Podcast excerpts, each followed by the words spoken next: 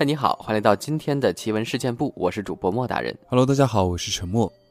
今天呢，又是我和陈默一起来分享故事的内容啊。本嗯节目纯属虚构，故事效果不足为信，也请各位朋友千万不要模仿。哎，莫大人，你有没有就是嗯生活当中这样的经历啊？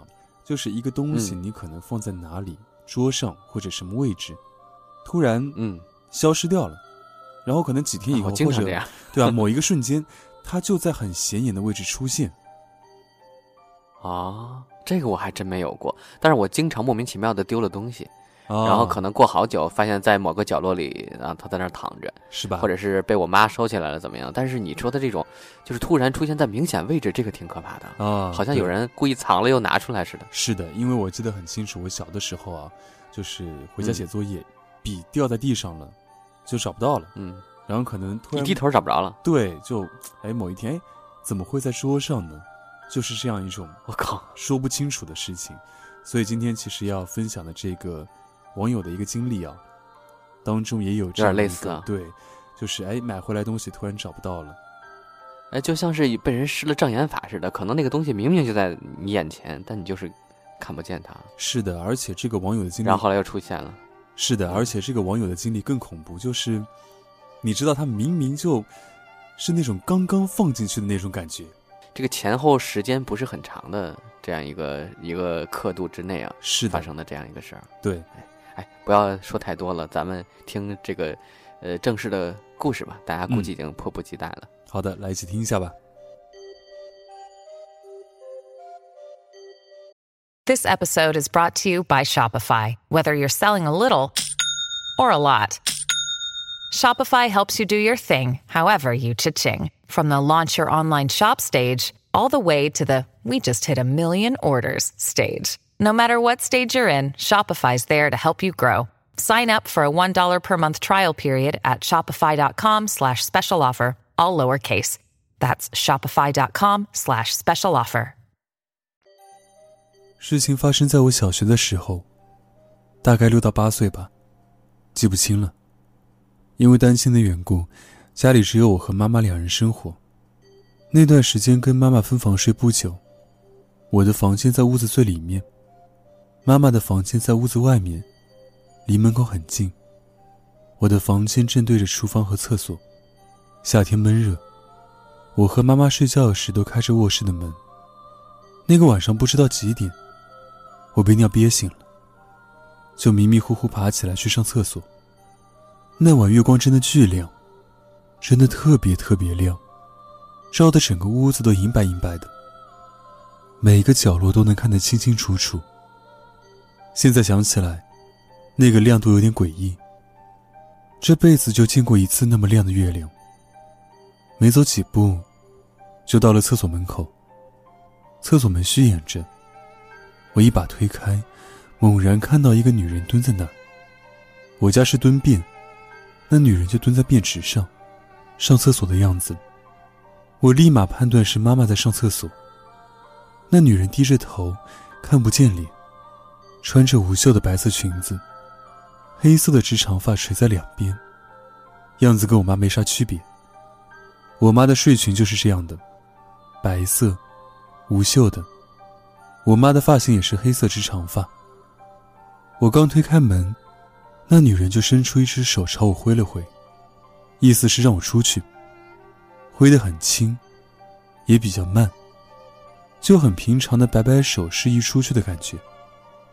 我嘟囔着说：“妈妈，你快点，我要憋不住了。”于是就把门带上，靠着厕所门等她出来。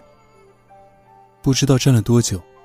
厕所里毫无动静，我困得要命，又尿意汹涌，又嘟囔：“催他快点，怎么还不出来？”没人搭理我，我只好继续等着。又等了不知道多久，月光太晃眼，加上站的时间长了，困境都下去了，尿意越来越难忍，我就一边轻轻叩门，一边再次嘟囔。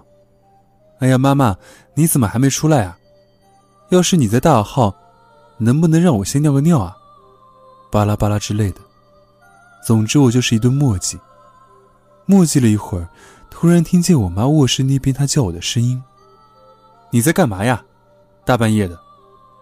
我一转头，看见我妈头发凌乱，撑着腰，站在她卧室门口，语气轻松，显然刚下床来看一眼这里。我傻眼了，问她你啥时候回房去的？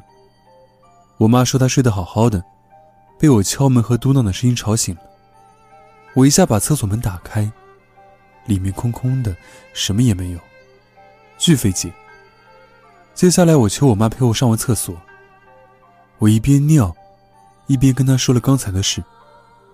我妈什么也没说，让我上完厕所去她床上睡。此事完结，没什么后续。我妈坚持说我看花眼了，可我真的确信以及肯定，当时真有个外形跟我妈差不多的女人在那蹲着。那晚的月光足够亮，我真的看见了。第二个故事。这件事比较温和，但确实匪夷所思。那段时间我上初中，我妈那阵子工作忙，每天加班都加到晚上十点之后。于是我外婆从农村老家来到县城，照顾我几天。某个周末，我和妈妈还有外婆去逛了超市，零零散散买回来很多东西，其中有一袋是给我买的零食。我们回来之后。我妈把买回来的东西都分门别类的放好，比如碗和盘子放进厨房，衣架放在阳台上挂着之类的。收拾到最后，就只剩我那一袋零食在那没动了。到了晚上睡觉之前，我想带点零食，第二天去学校吃，就去袋子里挑，打算挑几样放进书包里。零食里有几袋香肠。那种大概五六个一排的一口肠，橙红色包装，一粒肠就不大点。我以前很爱吃，那天逛超市发现那种肠出新口味了，包装还是蓝色的，就抱着试试的心态买了一袋蓝色的，和四五袋橙红色的。印象特别深刻，毕竟作为吃货，爱吃的东西出了新口味，还是很兴奋的。其实当天晚饭前我就想吃了那袋蓝色的肠，但我严厉的老母亲没让。她不允许我饭前吃零食。我捏着那袋肠恳求再三未果，最终还是很不甘心的放了回去。我就想把那袋蓝色的肠找出来，第二天带去学校。可是我翻来翻去，所有的零食都在，就是没有那包蓝色的。我买的零食不是很多，除了肠就是一些坚果和牛奶，一共就那么一小袋。我把每一样都倒腾出来了，袋子空了都没看见那袋蓝色的肠。我就很烦躁，反复的找，整个桌面都翻遍了，桌子底下都找了都没有。我外婆过来问我在找什么，我说就是那袋蓝色的肠，不知怎么的就没了。我外婆就帮着我一起找，找着找着，我妈也加入进来一起找。后来我们几乎把逛超市买的所有东西都翻出来摆着，整个屋子里的每一个角落都翻遍了，茶几下、沙发底下我都找过了，愣是没有。妈妈和外婆都记得那袋蓝色的肠，因为我晚饭前嘴馋非要吃，差点被我妈教训。后来还是他俩盯着我放回袋子的。一直搜索到很晚，无果。我妈说：“算了算了，睡觉去吧，明天还要上学。”我还是很郁闷，就问我妈和外婆：“是不是他俩藏起来耍我呢？”我妈没好气的回我：“我都里里外外给你找了好几遍，都折腾出汗了，你都自己放回去了，我藏它干嘛？”我一想也是。我妈和我外婆还真没有藏我零食的必要，也没那个闲心。于是当晚把那袋零食塞进冰箱，很不甘心的就去睡觉了。一晚上我都没睡踏实，翻来覆去不知道在烦躁什么。我自己也纳闷，不就是一袋肠，至于睡不着吗？可是真就没睡安稳。外婆在旁边睡得很沉，整个房子安安静静。我就是烦躁，总有种被捉弄，而且这捉弄还没结束的不安感。不知不觉，起床的闹铃就响了。我一下从床上坐起来，第一件事就是直奔冰箱检查我的零食。一开冰箱，我傻眼了。那袋蓝色的肠就在零食袋子里放着，在一堆橙红色里面十分显眼。我伸手把它拿出来，它居然不太凉。再一摸它旁边的橙红色包装的兄弟们，在冰箱躺了一宿，已经冰凉的透透的了。我当场愣掉。我家冰箱打开比较费力，冰箱门吸得很紧，门上还放着一些玻璃的瓶瓶罐罐。一拽就会发出叮叮当当的碰撞声。可以说，打开冰箱门是件很嘈杂的事情。都不说我妈和外婆已经一晚没靠近过冰箱了，我这一夜都没睡好。楼下马路汽车开过的声音，我都听得清清楚楚。冰箱就在房间门口的位置，要是开过，我肯定知道。我是家里起床最早的，因为我妈上班的点比我上学的点晚多了。我拿着那袋蓝色的肠去给我妈和外婆看，他们都惊诧地问我：“你在哪儿找到的？”我说：“在冰箱里，特显眼。”本来我依然怀疑是不是我妈或者我外婆在深夜偷偷放进去的。后来听见很多次，他俩一脸不可思议地跟邻居各种说这件事，我就真的打消这个质疑了。那袋肠估计没放进冰箱多久，就到早上了。要不然它应该跟其他肠一样冰透了才对。怎么放进去的？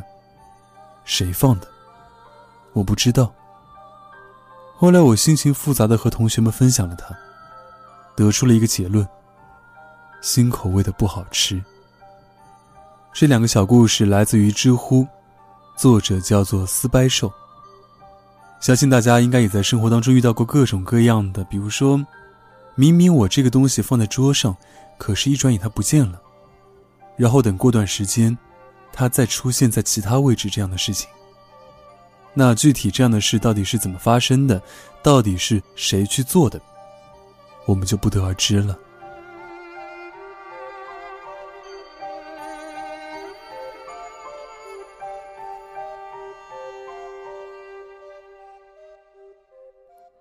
好了，听完了沉默分享的这个故事之后呢？我们继续上一期没有讲完的那个故事。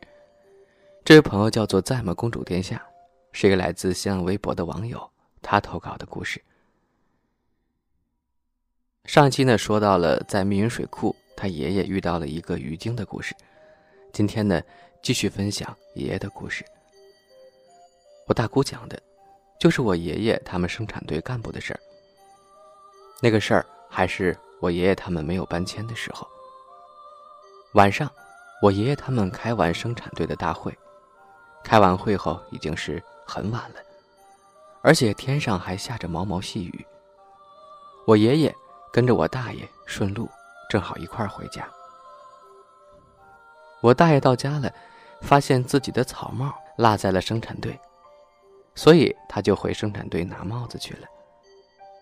我大爷拿完帽子，快到家时，在旁边的一个房子。看到了房后站着一个人，那个人浑身都是白色的，而且他没有五官。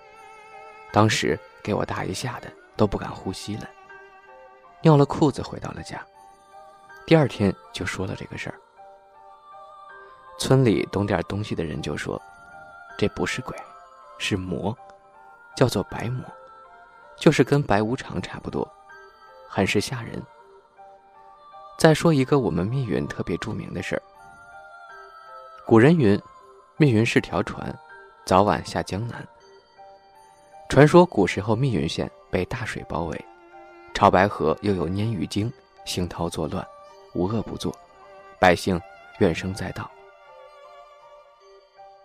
忽有一天，观音大士来到密云，看到百姓生活在水深火热之中，便命令祭小堂。是一个传说中的人物，也有人说是济公活佛。去除去鲶鱼精。纪晓堂命令百姓准备一口大锅，放满香油，然后念咏真言，化作一条钢索，把天空飞翔的雨燕投入油锅炸至酥香，穿到铁索上念诵真言。这时，鲶鱼精浮出水面，闻到诱人的食物香味儿，一口吞掉雨燕。这时，季大师再次念诵简言，雨燕顿时变成一个大锁，锁住了鲶鱼精的心脏，把它镇压在了野仙塔下。现在塔后还有一个洞穴，深不见底，洞边有一条巨大的锁链。鲶鱼哀求季大师：“我啥时候才能出来呀？”大师说：“灯头倒挂，水倒流时候，你就可以出来了。”胆大的游人拉动那个铁链，传说洞内会有嗡嗡的叫声，特别可怕，担心鱼会不会出来。还有一个是我的小伙伴，住在我家跟我讲的，他家是。古北水镇的密云非常著名的一个景点，当时跑男还有一期在这儿拍的。他家是在附近开农家院的，家里养了一大堆小动物，让游客观赏。比如小兔子，有黑的、白的、棕色的，很多很多。不知道大家听没听过兔仙儿？就是当兔子站起来拜月亮时，它就会成为兔仙了。当时。正值十五，但不是中秋的那个十五。我伙伴在他家院子里玩，那天天上的月亮特别大，特别的圆。我那个小伙伴看见院子里，他们家的那只黑兔子，正站起来看着月亮呢，没有败绩。第二天，他跟他爸说了，他爸直接拿着刀给那个兔子杀了。他说：“这兔子快成精了。”这要是成精了，他们那个镇都不会有绿色植物了。